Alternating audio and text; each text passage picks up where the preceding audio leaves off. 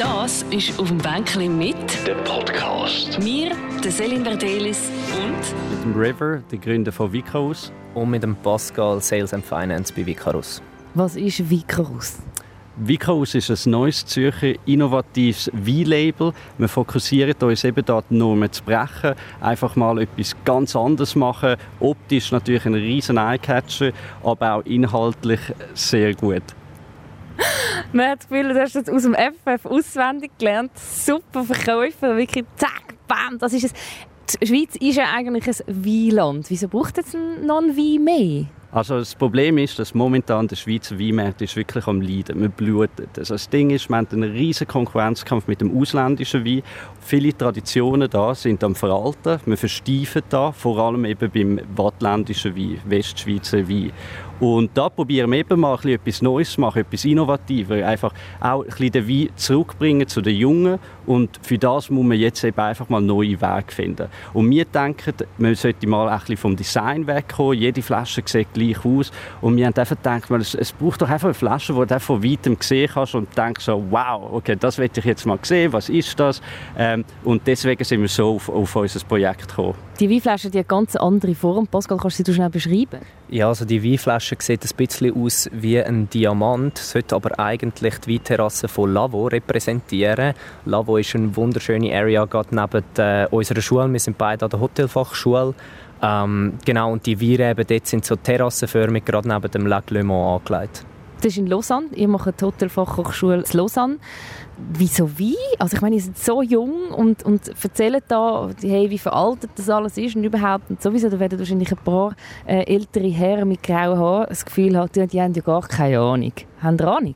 Ja, also wir lernen jeden Tag dazu, ganz klar. So in Jahren haben wir sehr wahrscheinlich sehr viel weniger Ahnung als jetzt andere Experten.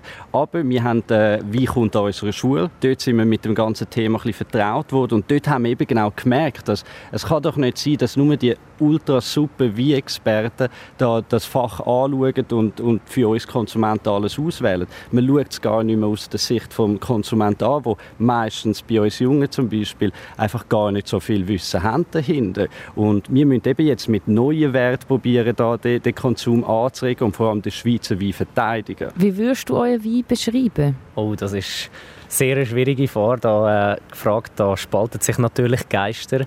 Ähm, ich würde sagen, unsere Weine haben ein bisschen wie die Flaschen, haben sie auch Ecken und Kanten. Es ist etwas Neues, es ist etwas Spezielles. Man kann sie nicht so in den ganzen Topf mit allen anderen Weinen reinstecken. Ähm, Gerade zum Beispiel beim Rosé, das hören wir ganz viel. Ein Rosé aus der Schweiz, die meisten Leute haben es noch nicht getrunken, die meisten Leute trinken Rosé aus Südfrankreich. Und unser Wein ist relativ stark im Geschmack und ein bisschen speziell. Wenn ich es so ein bisschen rausgehöre, es geht um die Flasche, es geht um das Erlebnis, es geht darum, um das den Jungen wieder näher bringen.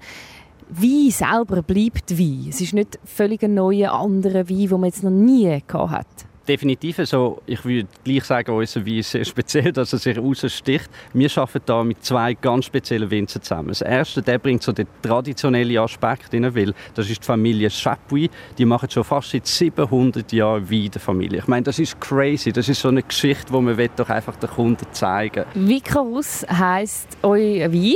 Das Logo ist so ein Mann mit, mit Flügeln. Erinnert an Icarus, ist ja vom Icarus ähm, inspiriert. Beim Icarus wissen wir alle, der, ist, der hat zu viel Willen, der ist zu näher die Sonne geflogen und dann sind die Flügel verbrannt.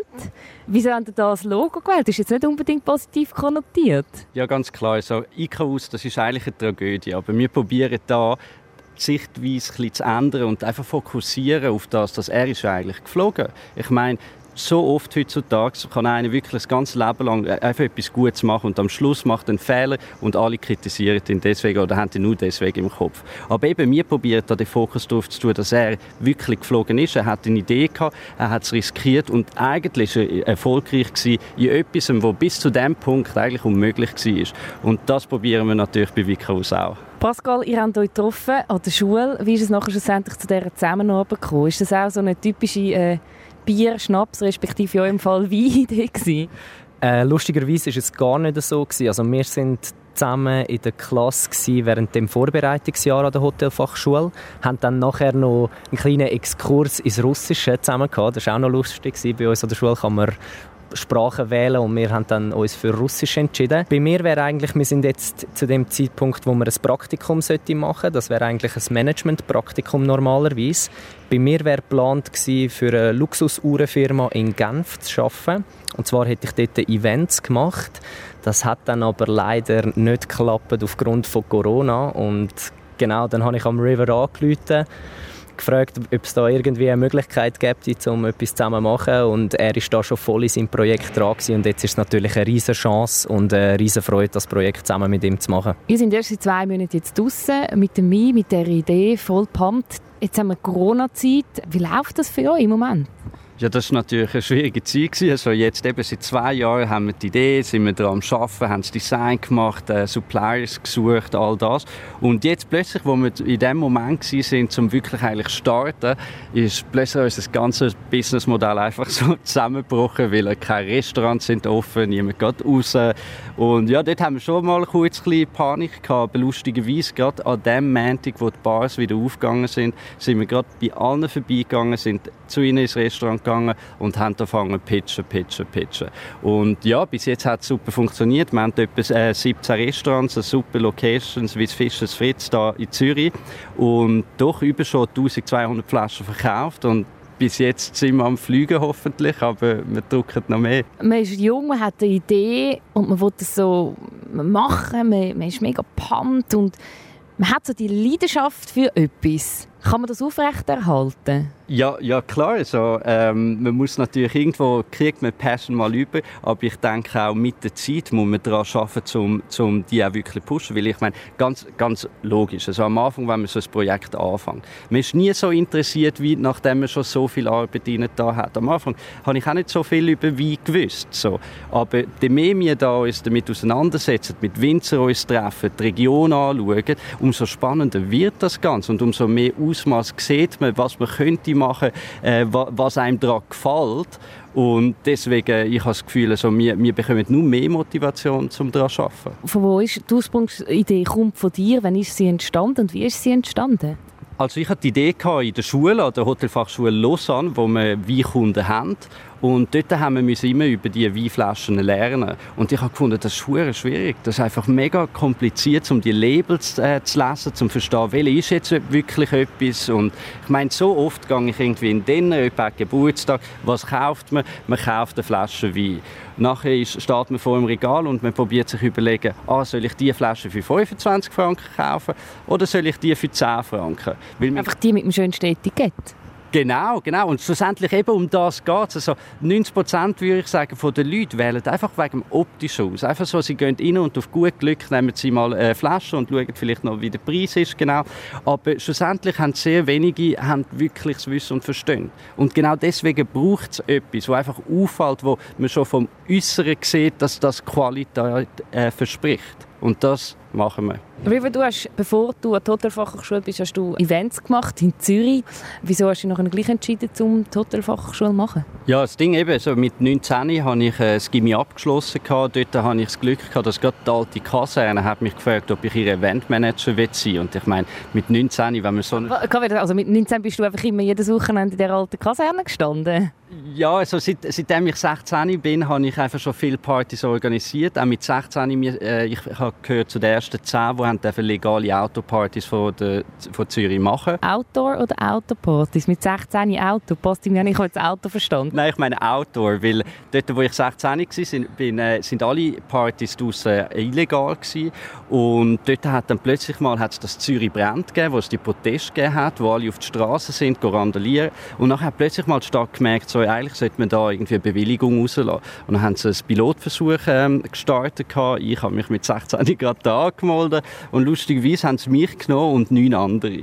Und dann habe ich für ein Jahr eben so Partys machen und nachher bei der ersten Party habe ich irgendwie einfach meine Kollegen eingeladen, 50 Leute. Nachher ist es so mal ein bisschen bei der zweiten ein bisschen grösser gegangen, aber dann bei der dritten haben wir dann wirklich einfach 1000 Leute hier oben. Gehabt. Wir haben, äh, ich habe den Rekord von den Lärmklagen von Zürich bis an diesem Punkt gemacht, mit 27 Lärmklagen. Ich war am ersten Tag in der Zeitung. Gewesen. Das ist jetzt aber nicht etwas, wo man stolz drauf ist. Ich bin ziemlich stolz drauf. Wieso? Ja, ist einfach geil, weißt du, so, man muss einstehen für die Partykultur. Später dann eben habe ich dann äh, dort in der alten Kaserne angefangen als Eventmanager und habe dann auch später dann fürs Kaufleute und all das geschafft. Also ich bin mit dem Feld gewesen. und die Hotelfachschule war die Idee gewesen, weil ich halt gedacht so, ja irgendwann mal würde ich gerne das Tomorrowland organisieren oder etwas in diesem Rahmen. Und für das braucht man halt irgendwie so eine Bildung, habe ich das Gefühl gehabt. Ganz kurz für die Zuhörerinnen und Hörer, äh, die nicht wissen, dass Tomorrowland ist, in einem Satz.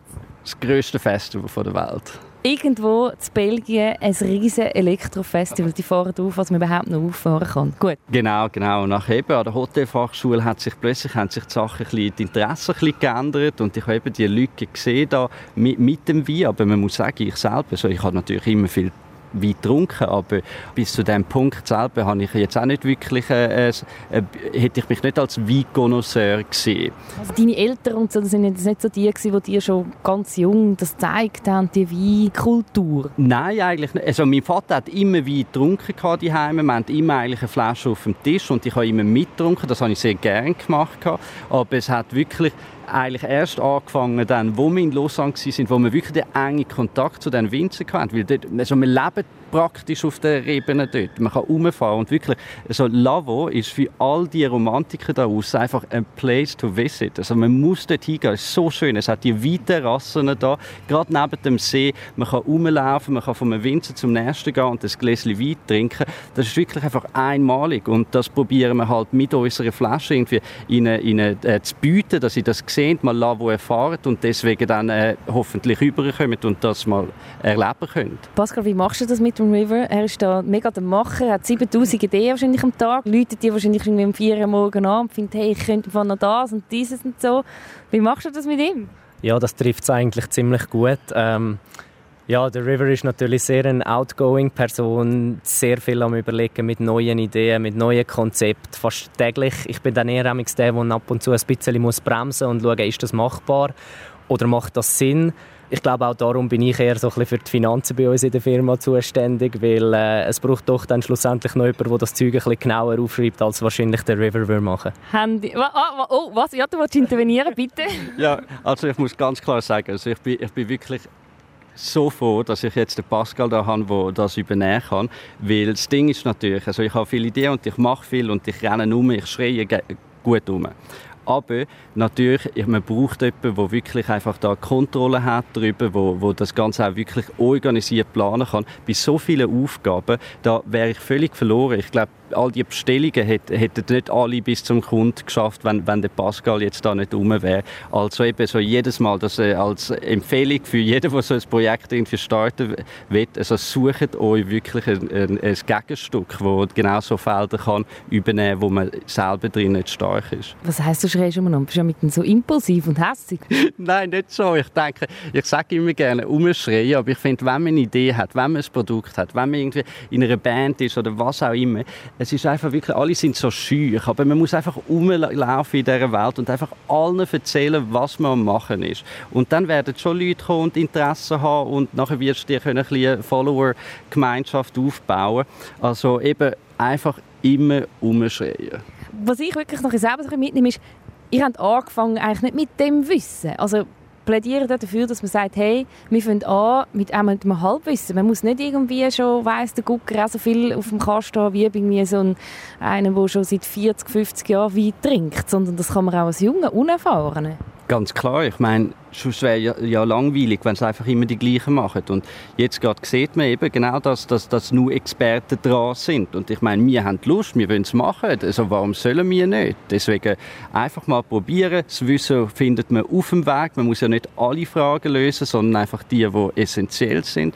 Und wir sind auf bestem Weg, um wirklich äh, aus dem wirklich etwas Großes zu machen. Was ist die nächste Idee? Gibt es die schon? Hat da schon mal irgendetwas gesagt von wegen, äh, ich hätte im Fall noch eine andere Idee? Ja, so jetzt in Zürich, wie er vorher gesagt hat, sind wir jetzt eigentlich schon relativ gut abdeckt mit unseren 17 verschiedenen Verkaufsorten. Eben, wir haben ein paar Bars, wir haben ein paar Restis, wir haben ein paar Hotels und einen Memberclub.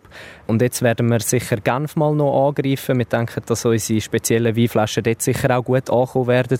Und dann vermutlich in nächster Zeit auch mal noch die Berge für Après-Ski. Angreifen. Bam, bam, bam, bam. Und sie kommen. Zah. Was ist dein grösster Wunsch, River? Jetzt äh, du Tomorrowland äh, abgehökelt, willst du nicht mehr? Das kommt sicher auch noch. Und dann wird es Vicaus Festival heißen. Aber nein, jetzt ganz klar, also wir würden gerne sehen, dass eben der Wein einfach äh, ein bisschen grösser so, äh, konsumiert wird, auch in der Stadt, dass man den sieht. Und wir würden sehr gerne auch auf Genf gehen, in die Berge kommen.